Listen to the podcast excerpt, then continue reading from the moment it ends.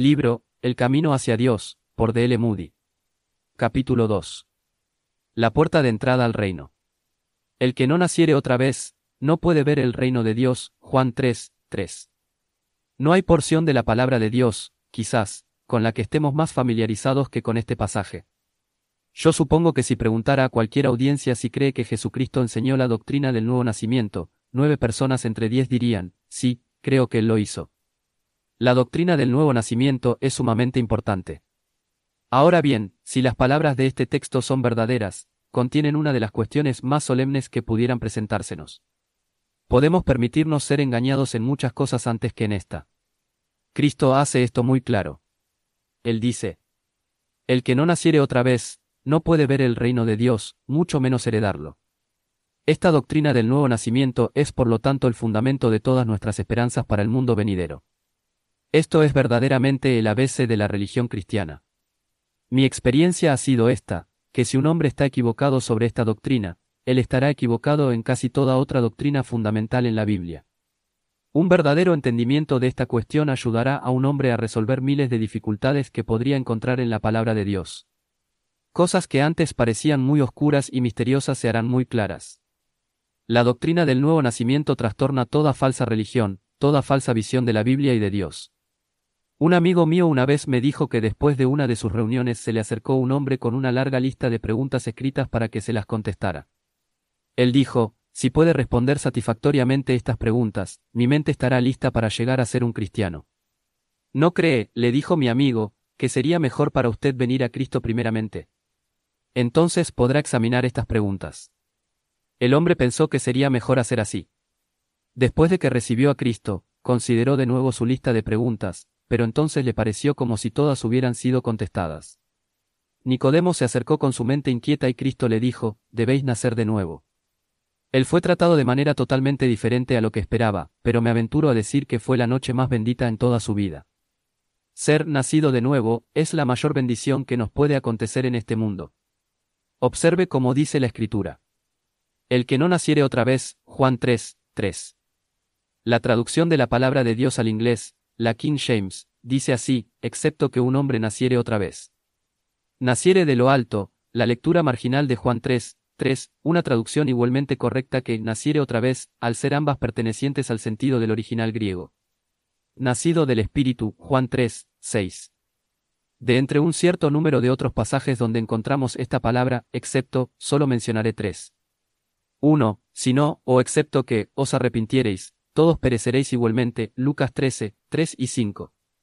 2. Si no, o excepto que, os volviereis, y fuereis como niños, no entraréis en el reino de los cielos, Mateo 18, 3. 3. Sí, o excepto que, vuestra justicia no fuere mayor que la de los escribas y de los fariseos, no entraréis en el reino de los cielos, Mateo 5, 20. Todos ellos verdaderamente dan a entender lo mismo. Yo estoy tan agradecido de que nuestro Señor hablara del nuevo nacimiento a este gobernante de los judíos, a este doctor de la ley, en vez de hacerlo con la mujer en la fuente de Samaria, o con Mateo el publicano, o con Saqueo. Si hubiera dedicado su enseñanza a alguno de estos tres, u otros semejantes, la gente hubiera dicho, oh sí, estos publicanos y rameras necesitaban convertirse, pero yo soy un hombre honesto, yo no necesito convertirme. Supongo que Nicodemo era uno de los mejores ejemplos para el pueblo de Jerusalén, nada se registra en contra suyo.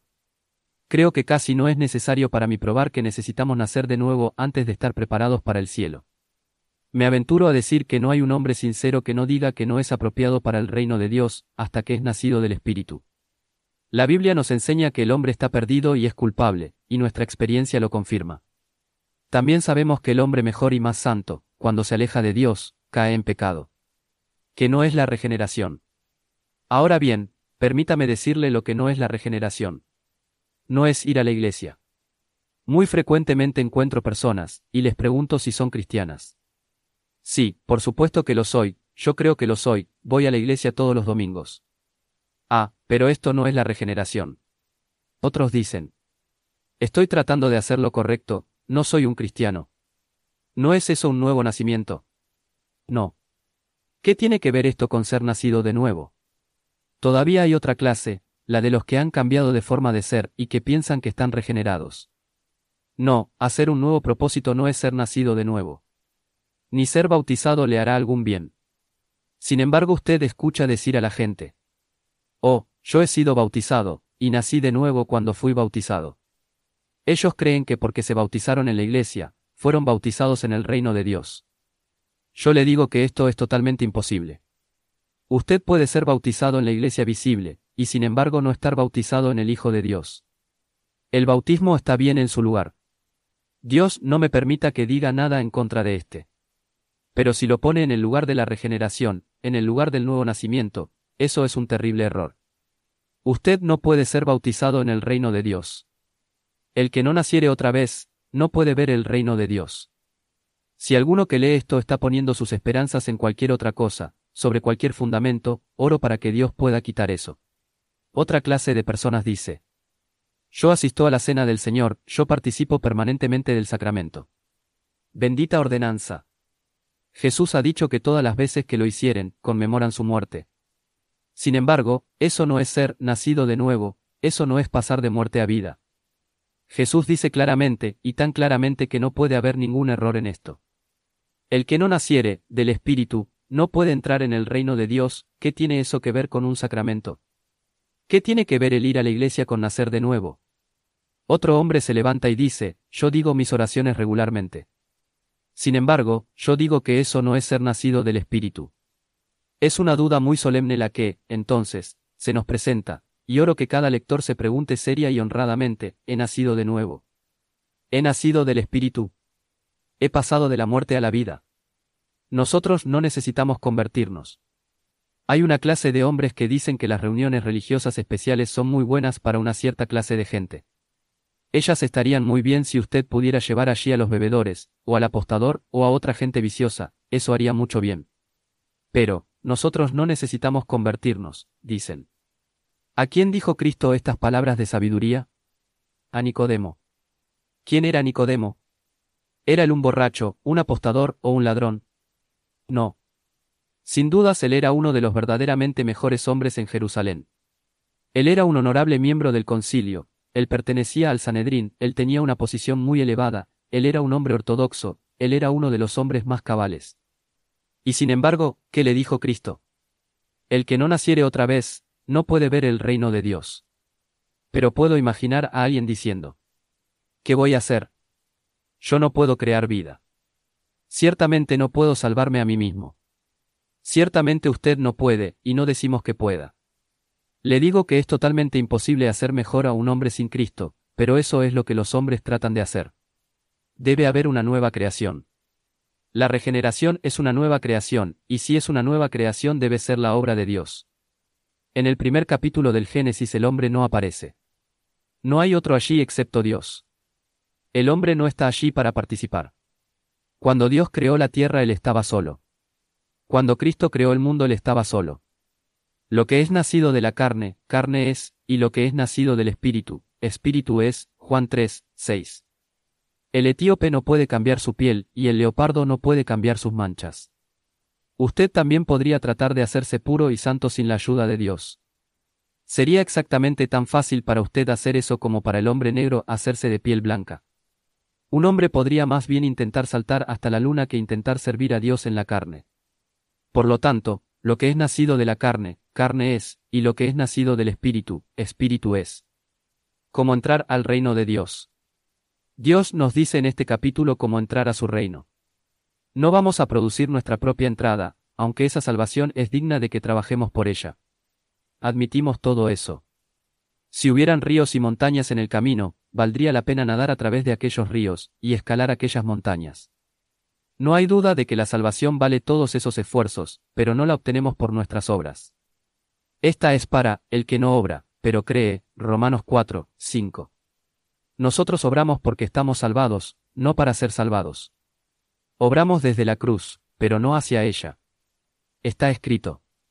Ocupaos en vuestra salvación con temor y temblor, Filipenses 2, 12. Nota del traductor. Este pasaje en la versión inglesa King James utilizada por D.L. Moody puede traducirse así, haced obrar hacia afuera vuestra salvación con temor y temblor. Así se hace más evidente la acertada interpretación del pasaje dada por el autor. La expresión inglesa work out que traducimos hacer obrar hacia afuera algo, significa hacer a algo producir de sí mismo, o hacer que algo surta efecto de sí mismo, el que está salvado no obra para su salvación, work for, más bien, quien posee la salvación hace que su propia salvación produzca, work out, pues obviamente ya la posee. Los ejemplos que seguirán del señor Moody son muy esclarecedores de esto. Ciertamente, usted debe tener su salvación antes de que pueda hacerla producir. Suponga que yo le dijera a mi pequeño muchacho.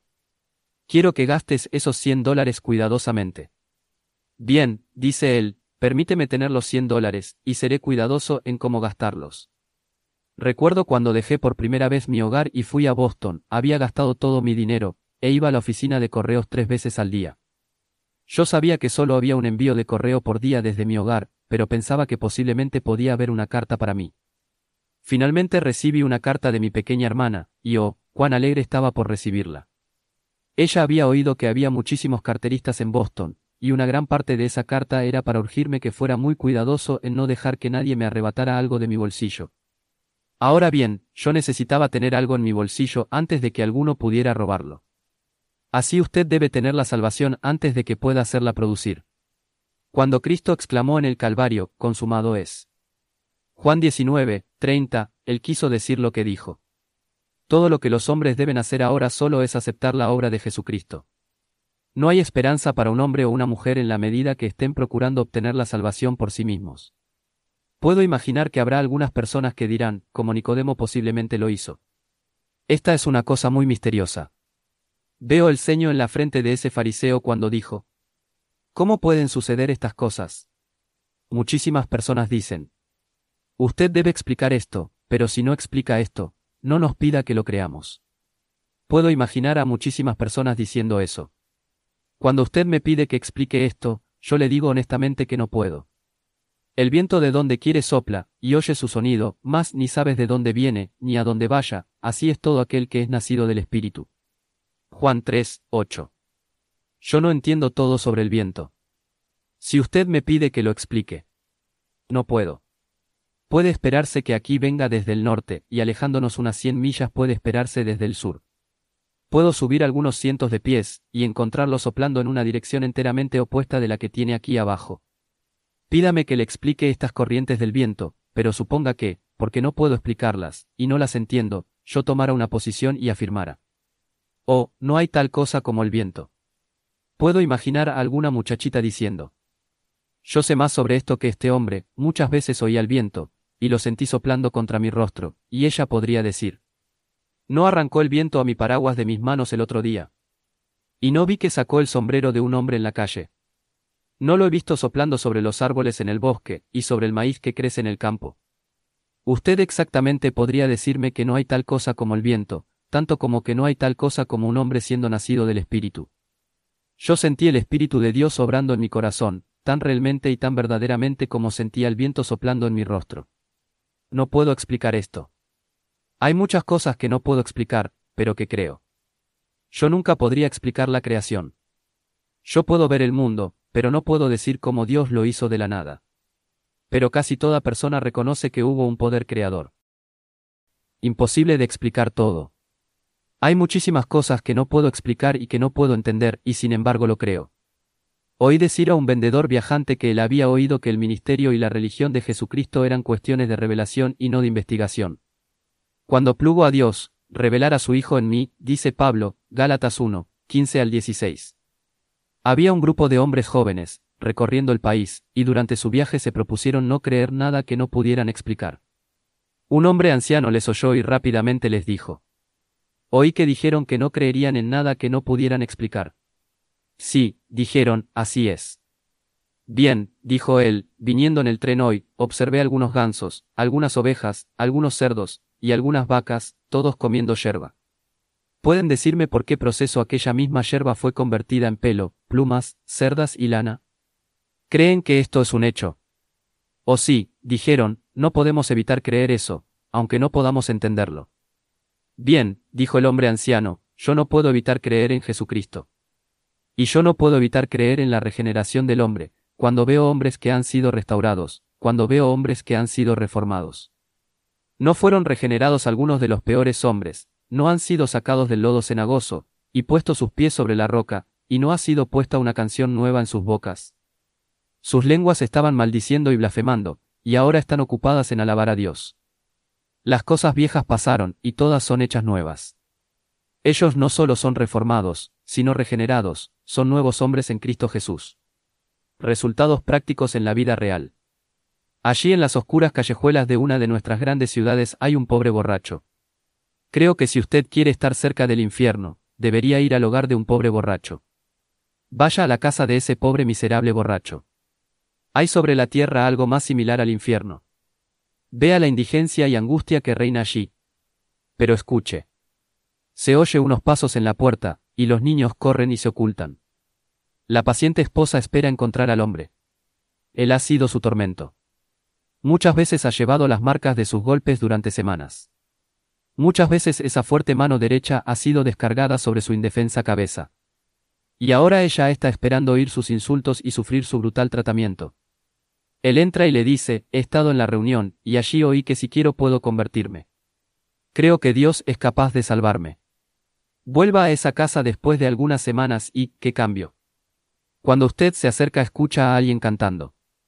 No es la canción de una jarana, sino la tonada de aquel buen himno antiguo, roca de la eternidad. Los niños ya no temen al hombre, sino que se agrupan alrededor de sus rodillas. Su esposa está cerca de él, su rostro resplandece con un fulgor de felicidad. No es ese el cuadro de la regeneración, Puedo llevarle a muchos de esos hogares, hechos felices por el poder regenerador de la religión de Cristo. Lo que los hombres desean es el poder para vencer la tentación, el poder para llevar una vida recta. La única forma de entrar al reino de Dios es ser nacido en este. La ley en este país requiere que el presidente debe ser nacido en este país. Cuando los extranjeros vienen a nuestras costas, no tienen derecho a quejarse contra una ley así, que les prohíbe ser presidentes alguna vez. Ahora bien, ¿no tiene Dios derecho a hacer una ley de que todos los que sean herederos de la vida eterna deben ser nacidos en su reino? Un hombre irregenerado preferiría estar en el infierno antes que en el cielo. Tome un hombre cuyo corazón esté lleno de corrupción y maldad y colóquelo entre los puros, los santos, y los redimidos, y no desearía permanecer allí. Ciertamente, si vamos a ser felices en el cielo debemos comenzar a hacer un cielo aquí en la tierra. El cielo es un lugar preparado para gente preparada. Si un apostador o un blasfemo fuera tomado de las calles de Nueva York y colocado en el suelo de cristal del cielo y bajo la sombra del árbol de la vida, él diría, no quiero permanecer aquí. Si los hombres fueran llevados al cielo exactamente como son por naturaleza, sin tener sus corazones regenerados, habría otra rebelión en el cielo. El cielo es llenado con una compañía de aquellos que han nacido dos veces. En los versículos 14 y 15 de este capítulo 3 de Juan leemos. Como Moisés levantó la serpiente en el desierto, Así es necesario que el Hijo del Hombre sea levantado, para que todo aquel que en él creyere, no se pierda, sino que tenga vida eterna. Todo aquel. Observe eso. Permítanme decirles a ustedes que no son salvos lo que Dios ha hecho por ustedes. Él ha hecho todo lo que podía por su salvación. No necesita esperar que Dios haga nada más. En un lugar él contesta la pregunta sobre qué más podría haber hecho él. ¿Qué más se había de hacer a mi viña, que yo no haya hecho en ella? Isaías 5, 4. Él envió sus profetas, y los mataron, entonces envió a su amado Hijo, y ellos lo mataron. Ahora ha enviado al Espíritu Santo para convencernos de pecado y para mostrarnos cómo habremos de ser salvados. En este capítulo se nos dice cómo los hombres vamos a ser salvados, esto es, por aquel que fue levantado sobre la cruz. Exactamente como Moisés levantó la serpiente de bronce en el desierto, así debió ser levantado el Hijo de Dios, para que todo aquel que en él creyere, no se pierda, sino que tenga vida eterna. Juan 3, 15. Si ustedes se pierden, no será por causa del pecado de Adán. El caso ilustrado. Permítame ilustrar esto, y quizás podrá entender mejor esto. Suponga que yo estuviera muriendo de tuberculosis, que heredé de mi padre o de mi madre. Yo no obtuve la enfermedad por alguna culpa mía, por algún descuido de mi salud, yo la heredé, supongamos. Un amigo se me acerca, me observa, y dice, Moody, tienes tuberculosis. Yo respondo, lo sé muy bien, no quiero que nadie me diga eso. Pero, dice él, hay un remedio. Pero, señor, no creo eso. He probado los principales médicos en este país y en Europa, y me dijeron que no hay esperanza. Pero tú me conoces, Moody, me has conocido por años. Sí, señor. ¿Crees, entonces, que te diría una falsedad? no. Bien, hace diez años yo estaba en mal estado. Los médicos se habían rendido y estaba por morir, pero tomé esta medicina y me curó. Estoy perfectamente bien. Míreme. Yo le digo que este es un caso muy extraño. Sí, puede ser extraño, pero es un hecho. La medicina me curó, toma esta medicina, te curará. Aunque me ha costado mucho, no te costará nada a ti. No menosprecies esto, te lo pido. Bien, digo, me gustaría creerte, pero esto es contrario a mi razón. Al oír esto, mi amigo se va y vuelve con otro amigo, y este testifica lo mismo. Yo todavía estoy incrédulo, entonces él se va, y trae otro amigo, y otro, y otro, y otro, y todos testifican lo mismo. Ellos dicen que estuvieron tan mal como yo, que tomaron la misma medicina que me fue ofrecida, y que ésta los ha curado. Mi amigo entonces me pasa la medicina. Yo la arrojo al suelo, yo no creo en su poder salvador, yo muero. La razón es entonces que desprecié el remedio. Entonces, si usted perece, no será porque Adán cayó, sino porque usted despreció el remedio ofrecido para salvarle. Porque eligió la oscuridad antes que la luz. ¿Cómo escaparemos entonces, si tuviéremos en poco una salvación tan grande? No hay esperanza para usted si menosprecia el remedio. Ciertamente no sirve mirar a la herida. Si hubiésemos estado en el campamento israelita y hubiésemos sido mordidos por una de las serpientes ardientes, no nos hubiese servido mirar la herida. Mirar una herida nunca salvará a nadie. Lo que usted debe hacer es mirar al remedio, mire al que tiene el poder de salvarle de su pecado. Observe el campamento de los israelitas, vea la escena que es trazada ante nuestros ojos. Muchos están muriendo porque no dan importancia al remedio que les es ofrecido. En ese árido desierto hay gran cantidad de cortas y pequeñas tumbas, muchos niños han sido mordidos por las serpientes ardientes. Los padres y madres están llevando sus hijos. Más allá ellos están enterrando a una madre, una amada madre está por ser puesta en la tierra. Toda la familia, llorando, se reúne alrededor de la figura amada. Usted escucha los tristes clamores, usted ve las amargas lágrimas. El padre está siendo llevado a su último lugar de descanso. Lamentos ascienden por todo el campamento. Se derraman lágrimas por miles que han fallecido, miles más están muriendo, y la plaga es feroz desde un extremo del campo al otro. La vida en una mirada. Veo en una tienda a una madre israelita inclinada sobre el cuerpo de un amado muchacho recién entrando en la flor de la vida, apenas madurando su adultez. Ella está secando el sudor de muerte que aparece sobre su frente. Pero un poco después, y sus ojos están fijos y vidriosos, porque la vida está decayendo rápidamente. El corazón de la madre está desgarrado y sangrante. Repentinamente oye un ruido en el campamento. Se levanta un gran clamor. ¿Qué sucede? Ella va hasta la puerta de la tienda. ¿Qué es ese ruido en el campamento? pregunta a los que pasan por allí. Y alguno le dice. Oh, mi buena mujer, ¿no ha oído las buenas noticias que han llegado al campamento? No, dice la mujer, buenas noticias. ¿Cuáles? Oh, ¿no ha oído acerca de esto? Dios ha provisto un remedio. ¿Qué? ¿Para los israelitas mordidos? Oh, dígame cuál es el remedio. Oh, Dios ha instruido a Moisés para hacer una serpiente de bronce, y para ponerla sobre un hasta en el medio del campamento, y él ha declarado que cualquiera que la mire vivirá. El clamor que usted oyó es el clamor del pueblo cuando vieron a la serpiente levantada. Y Jehová dijo a Moisés, Hazte una serpiente ardiente, y ponla sobre la bandera, y será que cualquiera que fuere mordido y mirare a ella, vivirá. Y Moisés hizo una serpiente de metal, y púsola sobre la bandera, y fue, que cuando alguna serpiente mordía a alguno, miraba la serpiente de metal, y vivía números 21, 8 y 9. La madre vuelve a entrar en la tienda, y dice, mi muchacho, tengo buenas noticias para decirte. No es inevitable que mueras. Mi muchacho, mi muchacho, tengo buenas noticias, tú puedes vivir. Él ya se está entumeciendo, está tan débil, no puede caminar hasta la puerta de la tienda. Ella pone sus fuertes brazos debajo de él y lo alza. Mira allá, mira justo allá bajo la colina. Pero el muchacho no ve nada, él dice, no veo nada, ¿qué es, madre? Y ella dice, mantente mirando, y lo verás. Al fin percibe el brillo de la serpiente, y aquí, él está bien. Y así es con muchos jóvenes convertidos. Algunos hombres dicen, oh, no creemos en conversiones repentinas, ¿cuánto tiempo llevó para que se curara ese muchacho? ¿Cuánto tiempo llevó para que se curaran aquellos israelitas mordidos por serpientes? Solo una mirada, y ellos estuvieron bien. Ese muchacho hebreo es un joven convertido. Yo puedo imaginar que lo veo ahora visitando a aquellos que estaban con él para alabar a Dios. Él ve otro hombre joven mordido como él estaba, y corre hasta él y le dice, no es inevitable que mueras. Oh, contesta el joven hombre, no puedo vivir, eso no es posible. No hay un médico en Israel que pueda curarme. Él no sabe que no es inevitable que muera. Oh, ¿no has oído las noticias? Dios ha provisto un remedio. ¿Qué remedio? Oh, Dios ha dicho a Moisés que levante una serpiente de metal, y ha dicho que ninguno de los que miren a la serpiente morirá. Yo puedo imaginar al joven hombre. Él podría ser lo que se llama un joven hombre intelectual. Él dice al joven convertido, tú no piensas que voy a creer algo como eso. Si los médicos en Israel no pueden curarme, ¿cómo piensas que una vieja serpiente de metal sobre una asta va a curarme? ¿Por qué, Señor, yo estuve tan mal como tú? No digas eso.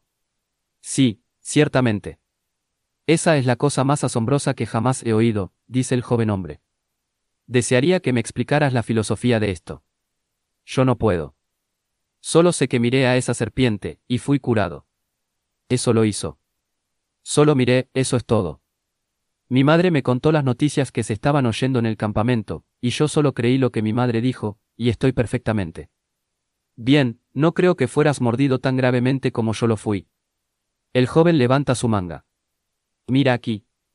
Esta marca muestra donde fui mordido, y te digo que estuve peor de lo que tú estás. Bien, si yo entendiera la filosofía de esto, miraría y me pondría bien. Abandona tu filosofía, mira y vive. Pero, Señor, me pides que haga una cosa ilógica. Si Dios hubiera dicho, toma el bronce y frótalo sobre la herida, podría haber algo en el bronce que curaría la mordedura. Joven, explica la filosofía de esto. Muchas veces vi gente delante de mí que habló de esa forma.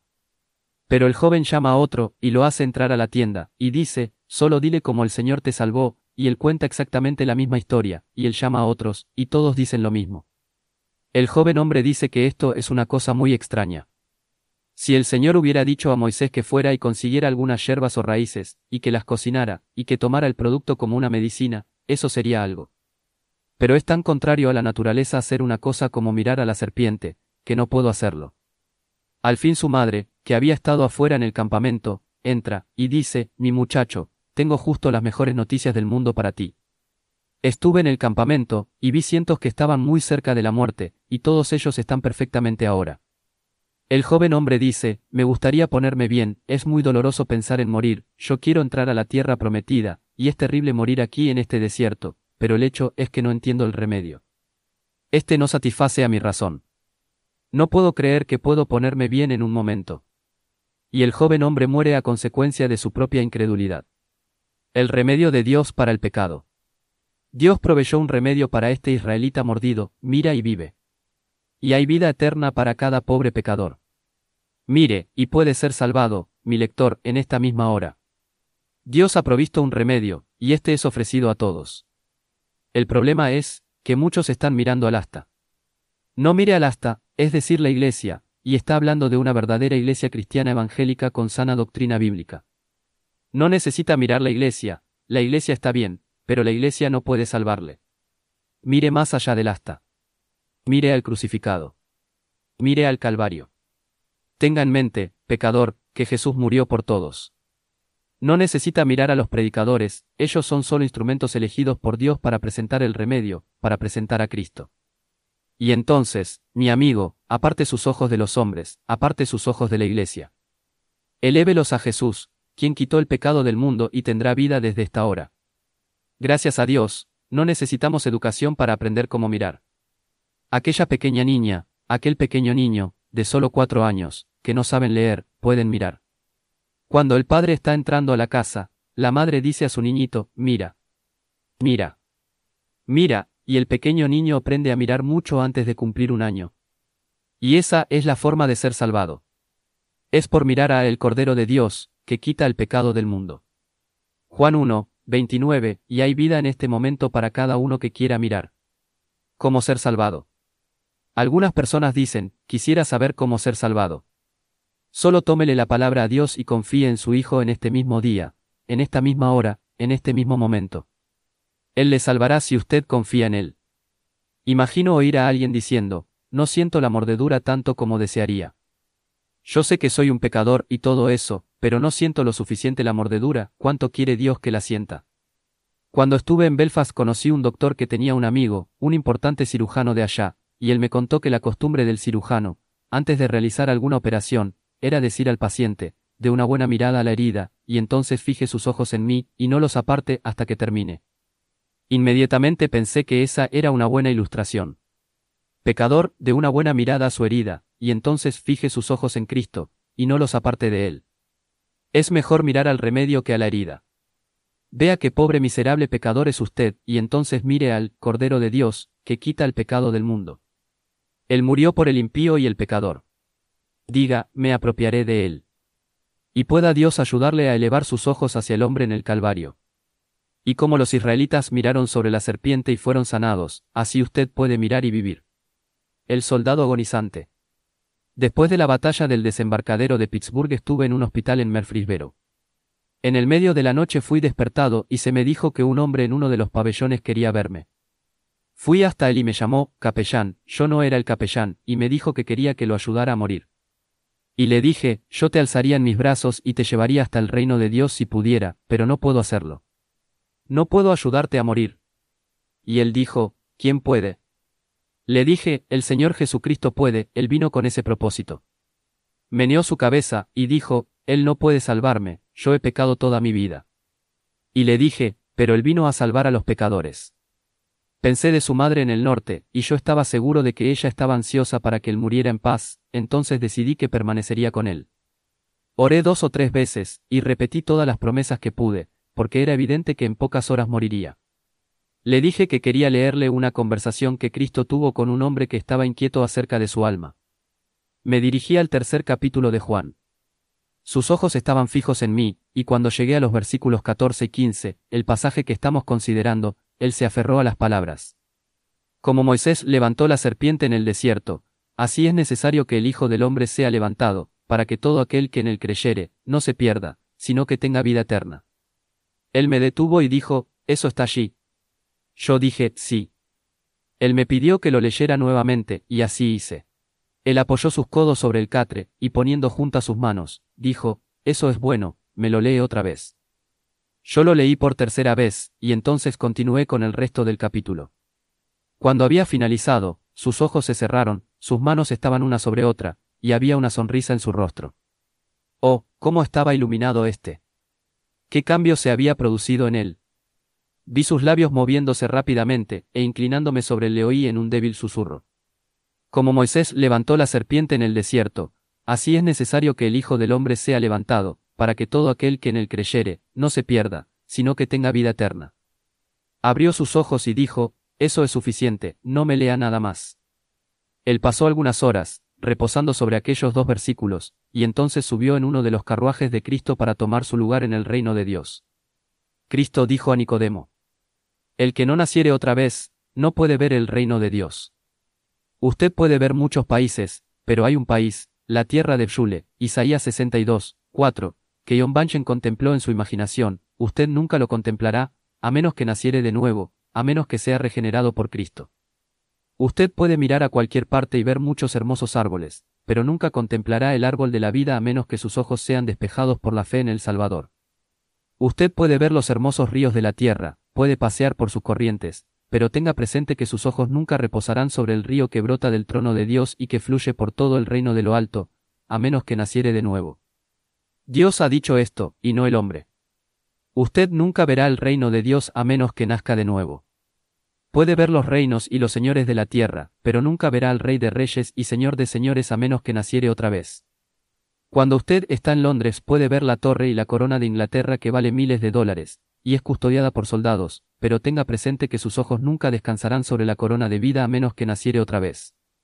Que perderán aquellos que no nacieren de nuevo. Usted puede oír los cánticos de Sión que son cantados aquí, pero el cántico, el de Moisés y el Cordero, Apocalipsis 15, 3, nunca oirá el oído incircunciso, su melodía solo deleitará el oído de aquellos que han nacido de nuevo. Usted puede mirar las hermosas mansiones de la tierra, pero tenga presente que nunca verá las mansiones que Cristo ha ido a preparar a menos que naciere de nuevo. Es Dios quien lo dice. Usted puede ver diez mil cosas hermosas en este mundo, pero la ciudad de la que Abraham tuvo un vistazo, y desde ese momento fue un peregrino y un extranjero, nunca la verá a menos que naciere otra vez, Hebreos 11, 8, 10 al 16. Usted puede ser invitado muchas veces a fiestas de bodas aquí, pero nunca asistirá a la cena de bodas del Cordero a menos que naciere de nuevo. Es Dios quien lo dice, querido amigo. Usted puede estar mirando el rostro de su bendita madre esta noche, y sentir que ella está orando por usted, pero vendrá el tiempo cuando usted no la verá nunca más a menos que naciere de nuevo. Una promesa a la madre. El lector puede ser un hombre joven o una dama joven que ha estado recientemente junto a una madre agonizante, y ella puede haberle dicho, asegúrate de encontrarme en el cielo, y usted se lo prometió. Ah. Usted nunca más la verá, excepto que naciere de nuevo. Yo creo más a Jesús de Nazaret que a aquellos infieles que dicen que usted no necesita nacer de nuevo. Padres, si esperan ver a sus hijos que han partido, deben nacer del Espíritu. Posiblemente usted sea un padre o una madre que ha debido llevar recientemente a un amado hasta la tumba, y cuán oscuro parece su hogar. Nunca verá nuevamente a su niño, a menos que naciere de nuevo. Si desea ser reunido con su amado, debe nacer de nuevo. Puedo estar hablando a un padre o a una madre que tiene un amado allá arriba. Si usted pudiera oír la voz de aquel amado, ésta diría, ven por este camino, tiene usted un santo amigo allá arriba.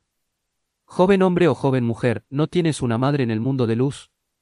Si pudieras oírla, no te diría, ven por este camino, mi hijo, ven por este camino, mi hija, si quiere verla otra vez debes nacer de nuevo. Todos tenemos un hermano mayor allí, Cristo, como el Hijo del Hombre, aunque somos verdaderamente sus hermanos solo después de nacer de nuevo. Hace más de 1900 años Él subió, y desde las costas celestiales Él te está llamando al cielo. Volvamos nuestras espaldas al mundo. No escuchemos al mundo. Miremos solo a Jesús para ser salvados. Entonces un día veremos al Rey en su belleza, y no nos separaremos nunca.